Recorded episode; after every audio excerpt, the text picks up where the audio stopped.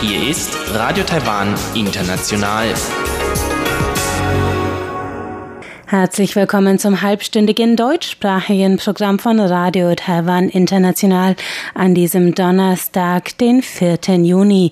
Am Mikrofon begrüßt Sie Karina Rother und Folgendes haben wir heute für Sie im Programm. Zuerst hören Sie die Tagesnachrichten, danach geht es weiter mit Aktuellem aus der Wirtschaft und Frank Pewetz. Der stellt heute noch einmal die Ergebnisse einer Geschäftsklimaumfrage der amerikanischen Handelskammer vor. Weiter geht es danach mit Rund um die Insel und Elon Huang und der stellt heute das unabhängige taiwanische Nachrichtenmagazin The New Lens vor. Mehr dazu nach den Tagesnachrichten.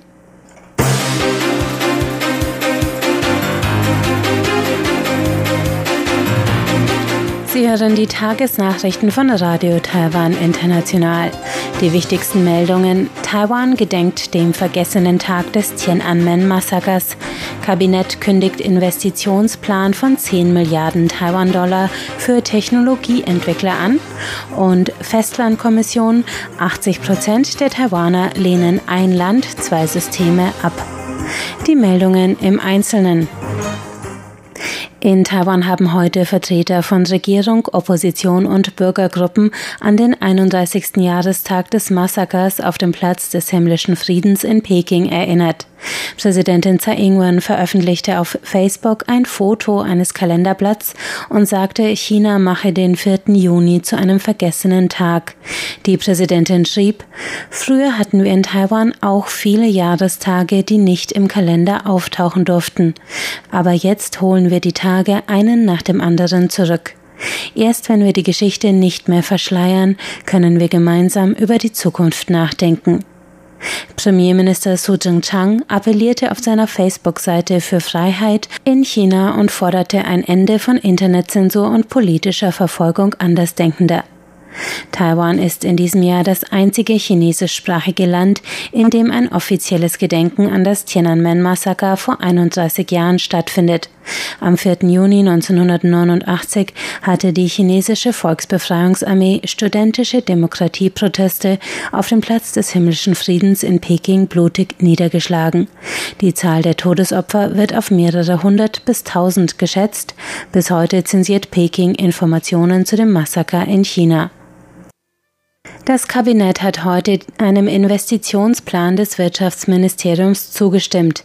Dieser sieht Investitionen in Höhe von umgerechnet 300 Millionen Euro in die Entwicklung des Technologiesektors und das Anwerben von ausländischen Firmenansiedlungen in einem Zeitraum von sieben Jahren vor.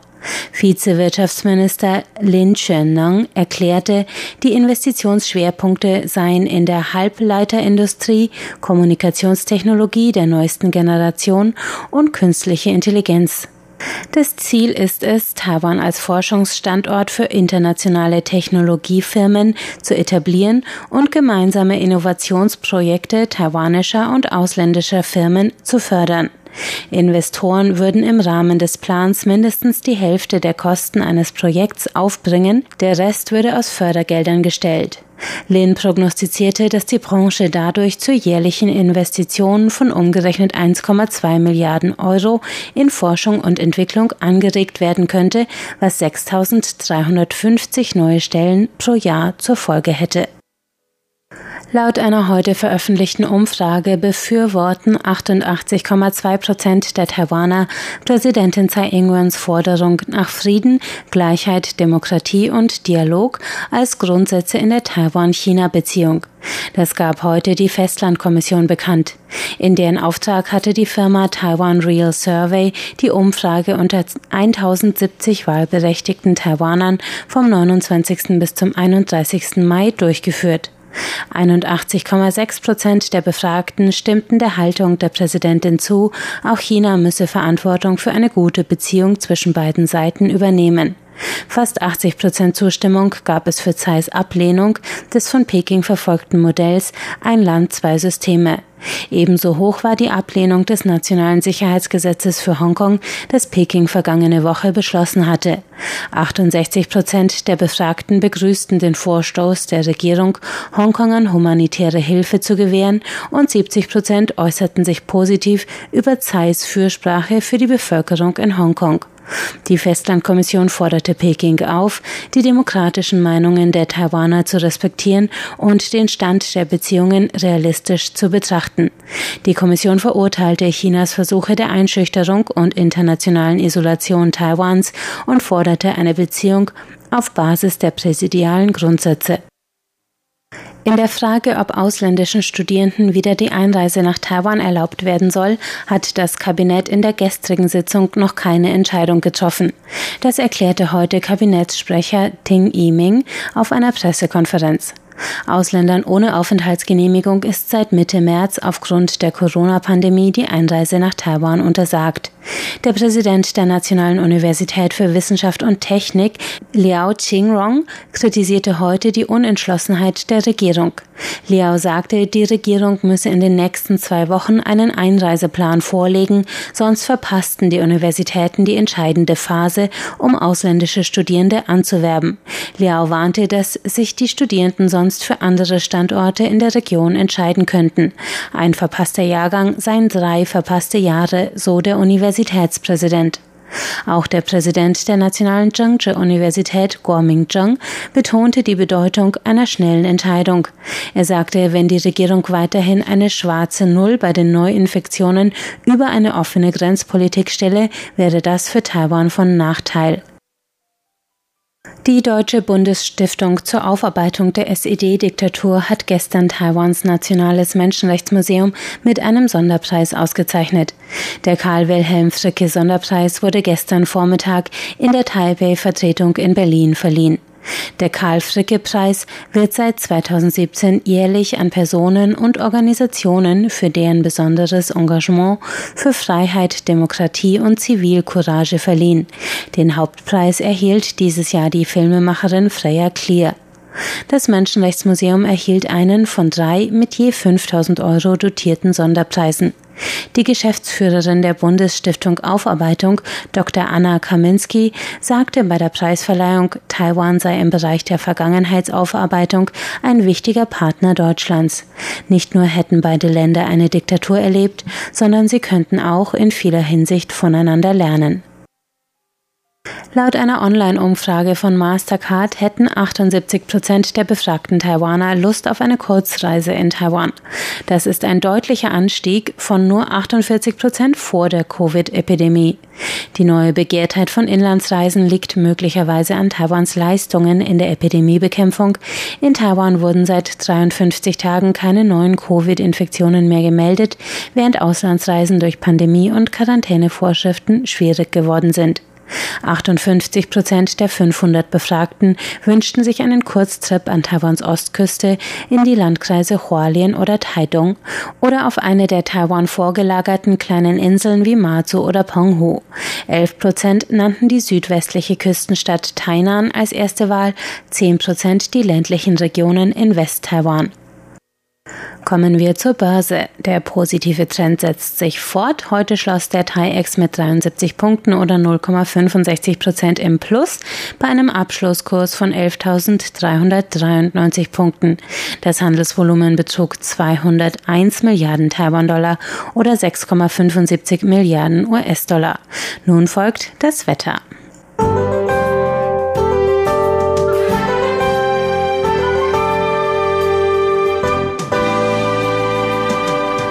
Der Donnerstag war tagsüber heiß und trocken mit Temperaturen zwischen 31 und 35 Grad.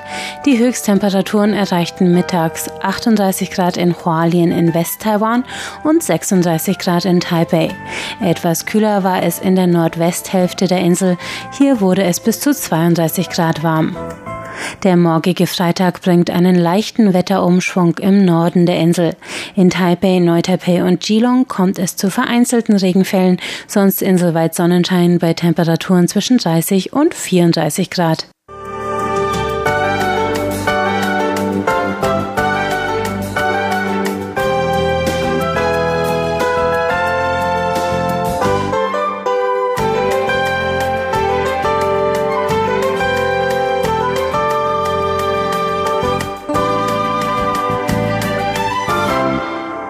In aktuellem aus der Wirtschaft mit Frank Pewetz geht es jetzt gleich um die Ergebnisse einer Umfrage unter den Mitgliedsunternehmen der amerikanischen Handelskammer zur Einschätzung des Geschäftsklimas.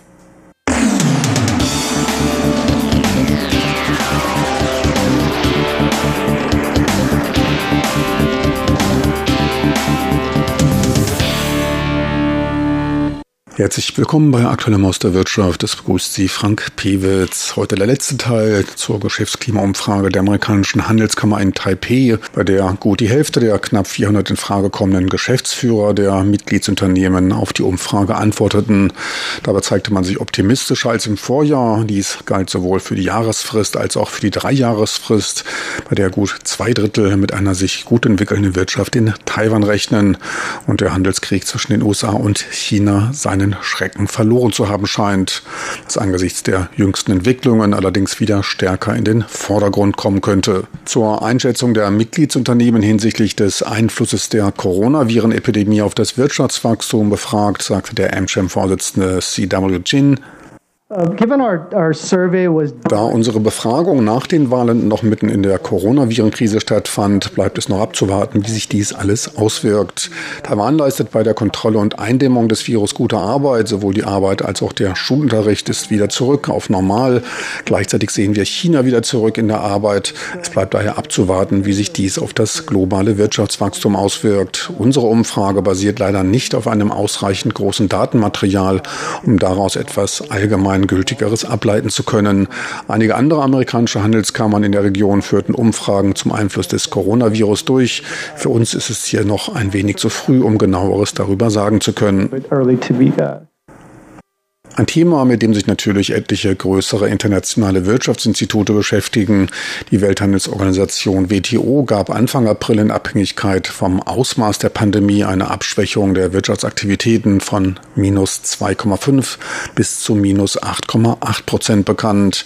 Der Internationale Währungsfonds IMF rechnete Mitte April mit einem Rückgang von 4,2 Prozent. Oxford Economics mit einem Minus von 2,8 Prozent UNIDO wiederum, die UN-Organisation für industrielle Entwicklung, erwartet im globalen Durchschnitt ein Schrumpfen der Wirtschaftsleistung von 6,4 Prozent wobei die fortgeschrittenen Länder als auch die aufstrebenden Länder Osteuropas mit 7,8 bzw. 7,7 Prozent den stärksten Einbruch erleben dürften. Die Emerging Markets und sich entwickelnde Länder in Asien kommen in diesem Szenario mit einer um etwa 5 Prozent schrumpfenden Wirtschaft relativ günstig weg. Damit erscheint dann auch Taiwans neueste vom Statistikamt gegebene Wachstumsprognose in einem neuen Licht. Um knapp 1,7 Prozent soll die Wirtschaft 2020 wachsen. Ein wichtiger Grund dafür ist der Ausbau der Produktionskapazitäten durch die aus China nach Taiwan zurückkehrenden Unternehmen. Ganz ungeschoren wird Taiwans Wirtschaft allerdings nicht davon kommen. Der Export von Waren und Dienstleistungen soll um gut 3 Prozent schrumpfen, ein Rückgang von fast 5 Prozent zum Vorjahr. Zudem wird auch der Konsum zurückgefahren Jahren. Man geht von einem Rückgang von etwa einem Viertelprozent aus. Doch wie kommt es, dass die Mitglieder der amerikanischen Handelskammer trotz des Coronavirus für Taiwan zuversichtlicher gestimmt sind als im Jahr zuvor? Das liegt daran, dass unsere Umfrage einen großen Zeitraum bis Ende Februar umfasste und damit genau in den Ausbruch der Epidemie fiel. Zudem hat Taiwan diese Angelegenheit von Anfang an sehr gut gemanagt, was sich zuversichtlich auf unsere Mitgliedsunternehmen ausgewirkt hat. Ich denke, es liegt genau daran, dass Taiwan in der so wichtigen Anfangsphase das Richtige getan hat und sich dies dann auch positiv auf die Mitglieder ausgewirkt hat. Weiterer wichtiger Punkt waren auch die reibungslos verlaufenden Wahlen, bei der die alte Regierung nicht nur ihren Präsidentschaftskandidaten weiter im Amt halten konnte, sondern auch im Parlament die absolute Mehrheit behielt. Ein Garant für eine recht reibungslose Politikgestaltung. Doch wie wird sich die weitere Gestaltung der Beziehungen in der Taiwanstraße entwickeln? Wird es da etwas holpriger vorangehen? Welchen Einfluss hat dies auf die Unternehmenserwartungen? Dazu der MCHAM-Vorsitzende Jin es ist offensichtlich, dass unsere Mitgliedsunternehmen Geschäfte in Taiwan machen wollen und dabei bessere, sich auf die Geschäftsausübung positiv auswirkende Taiwan-Straßenbeziehungen wünschen. Es ist eher eine Anregung, weniger, dass wir uns hier Sorgen machen. Wir denken, es ist eine Anregung, an der die Regierung unter Präsidentin Tsai in ihrer Amtsperiode arbeiten kann. Doch welche Branchen könnten stärker von der Coronaviren-Pandemie betroffen sein? In unserer Kammer sind natürlich auch Vertreter von Luftfahrtunternehmen, auch einige Hotels bzw. Unternehmen aus der Tourismusindustrie, die natürlich sehr offensichtlich davon beeinflusst werden. Unter Taiwans produzierendem Gewerbe waren auch einige, die davon betroffen waren. Doch insgesamt war der Einfluss nicht so groß. Es kommt jetzt darauf an zu achten, wie die langfristigen und kurzfristigen Faktoren auf die Lieferketten wirken, wie die in Taiwan, den USA und China befindlichen Lieferketten beeinflusst werden. Die deutlich verbesserten Einschätzungen bei der Energiepolitik gab es im Vorjahr noch 87 Prozent, die der Energiewende kritisch gegenüberstanden. Sank jetzt die Zahl auf 69 Prozent, wurde mit konkreter erkennbaren Plänen beim Ausbau der erneuerbaren Energiequellen begründet. Dass andererseits immer noch so viele Unternehmen sich skeptisch ausdrückten, trotz der 18-prozentigen Verbesserung, dürfte an dem großen Druck zur Beibehaltung stabiler Bedingungen und auch dem Preisdruck liegen. Insbesondere äußerten etliche Befürchtungen an der Stabilität der kommenden Energiepreise, wobei die Mitglieder der amerikanischen Handelskammer sich nicht unbedingt für eine Beibehaltung der Atomkraft einsetzen würden. Ihr Anliegen sei eine stabile Energieversorgung und stabile Energiepreise die in Taiwan weltweit mit die niedrigsten sind. Probleme gibt es eher in der anderen Richtung und zwar beim Abbau der alten AKWs. Einmal das AKW in Jinshan, dessen zweiter Reaktor letztes Jahr im Sommer an das Ende seiner 40-jährigen Betriebserlaubnis kam und nun in den nächsten 25 Jahren abgebaut werden soll. Endgültiges Ziel dabei ist die Schaffung einer grünen, radioaktiv nicht verseuchten Fläche. Reaktor Nummer 1 beendete seine Tätigkeit schon deutlich eher, Ende Dezember, vier Jahre vor seinem geplanten Ende. Damals zerbrach beim Wiederauffüllen der Reaktorbrennstäbe eine Gruppe von Brennstäben. Die Anlage sollte zwar repariert werden, doch scheiterte dies an einer kritischen Öffentlichkeit und großen Protesten. Reaktor 2 ging dann 2017, also auch zwei Jahre früher als geplant vom Netz, da ein Übertragungsturm zusammenbrach. Das Dumme dabei, wegen mangelnder Kapazitäten in den Kühlbecken konnten die Reaktorstäbe nicht herausgenommen werden und verblieben im Reaktor. Zwar können die nuklearen Prozesse durch Zugabe anderer Kontrollstäbe unterbrochen werden, Hitze wird aber dennoch frei und ist nicht so leicht und sicher zu kontrollieren wie in einem Kühlbecken. Es bedarf ständiger Kühlung, was auch die Kosten treibt. Normalerweise werden Brennstäbe eine Weile gekühlt und dann in einen sogenannten Castor-Behälter gepackt, der für bis zu 40 Jahre eine sichere Aufbewahrung gewähren soll. Dafür wurde auch schon eine Castor-Lagerstätte in Neu-Taipei ganz in der Nähe des AKWs errichtet. Leider erteilt die dortige Stadtregierung nicht die für die Lagerung notwendigen Boden- und Wasserrechte. Laut Aussage der Stadtregierung würden bestimmte Standards nicht eingehalten. Der Staatsversorger Taipower wiederum sieht darin überzogene Auflagen, um die Lagerung von Castor-Behältern grundsätzlich zu verhindern. Ohnehin wäre auch dann nur ein Teil der Probleme gelöst, da die dortigen Zwischenlagerkapazitäten Kapazitäten nur ein Viertel des Gesamtbedarfs decken könnten. Auch finanzielle Probleme gibt es. Das pro erzeugter Kilowattstunde zurückgelegte Budget für die Abwicklung der AKWs deckt nicht die erwarteten Kosten. 7,8 Milliarden US-Dollar wurden für Jinshan bereitgelegt, 11,2 Milliarden US-Dollar werden erwartet. Auch da könnte das letzte Wort noch nicht gesprochen sein. Zudem ist auch in Taiwan wie überall die große Frage der Endlagerung offen. Zwar wurden im Landkreis Daren und auf einer vor China liegenden Insel des Jinmen-Archipelagos zwei Stellen ausfindig gemacht, doch die Bevölkerung legte bei der Volksabstimmung ihr Veto ein. Die große Frage der sicheren Endlagerung des Atommülls, mit dem der ach so günstige Atomstrom produziert werden konnte, die ist weltweit weiter ungelöst.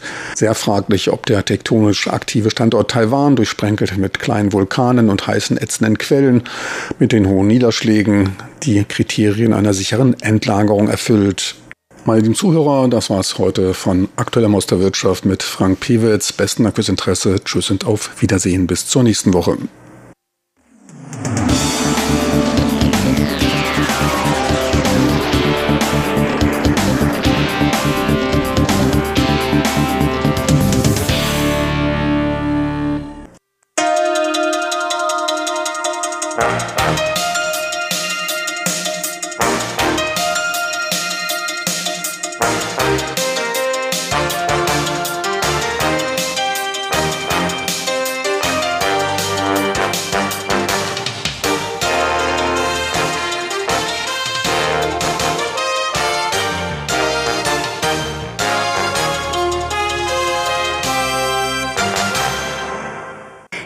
Geht's weiter mit Elon Huang und der stellt heute das unabhängige Nachrichtenmagazin The New Lens vor.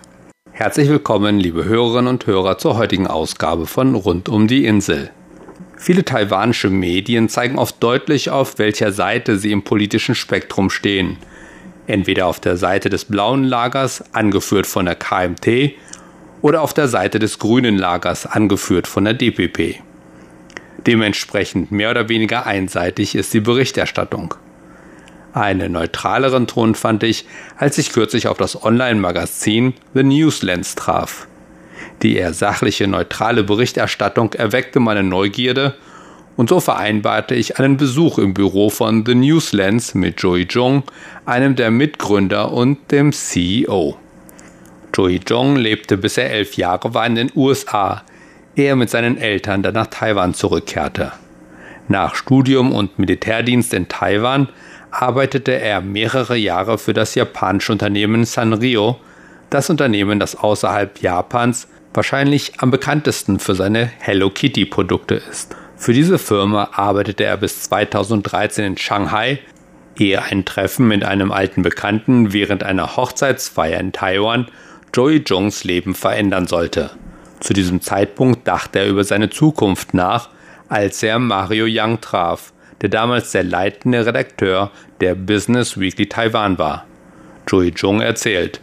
And we were just talking about this current idea as to um, media, especially five, six years So unterhielten wir uns also über mögliche Pläne und wir kamen auf diese aktuelle Idee zu sprechen, dass die Medien vor allem vor fünf, sechs Jahren im Begriff waren, diese digitale Transformation zu durchlaufen. Heute lesen immer weniger Menschen Zeitungen oder sehen fern, sodass sich die Medien der Zukunft größtenteils in Online- oder digitale Medien umwandeln würden. Und wir sahen die sogenannte erste Welle der neuen unabhängigen digitalen Medien in den USA. Die Huffington Post, The Tech Crunch, sie alle begannen um 2005, 2006. Um 2008, 2009 wurden sie bekannter und 2010 oder 2011 gab es tatsächlich mehr Leser von Online-Nachrichten als traditioneller Medien und zwar in den USA. Wir sprachen also über dieses Phänomen und darüber, warum es in Taiwan oder in China nicht mehr solche ähnlichen Start-ups gab, die sich darauf konzentrierten, zuerst digital zu sein. Es gab eine Menge vertikaler Unternehmen, zum Beispiel Frauen- oder Sportmagazine, aber es gab keine Start-ups für die Masse, die eines Tages eines der größten digitalen, aber unabhängigen Medienunternehmen in Taiwan werden könnten. Unsere Generation oder die jüngeren Taiwaner beschweren sich immer gerne darüber, dass die Medien in Taiwan sehr umständlich, sehr sensationell, sehr politisch voreingenommen oder normalerweise zu 90 Prozent unwichtig sind. Der interne Witz darüber, warum wir das Unternehmen gegründet haben, war also, anstatt dass sich die junge Generation jeden Tag darüber beschwert und anderen die Schuld gibt, warum versuchen wir nicht in diesem Moment der Geschichte ein unabhängiges Medienunternehmen zu schaffen, das unsere Generation tatsächlich sehen und nutzen möchte? Also keine politische Voreingenommenheit, so sauber wie möglich, keine Sensationsmacherei, nichts Unnötiges. Zurück zu den Grundlagen dessen, was genau berichtet werden sollte.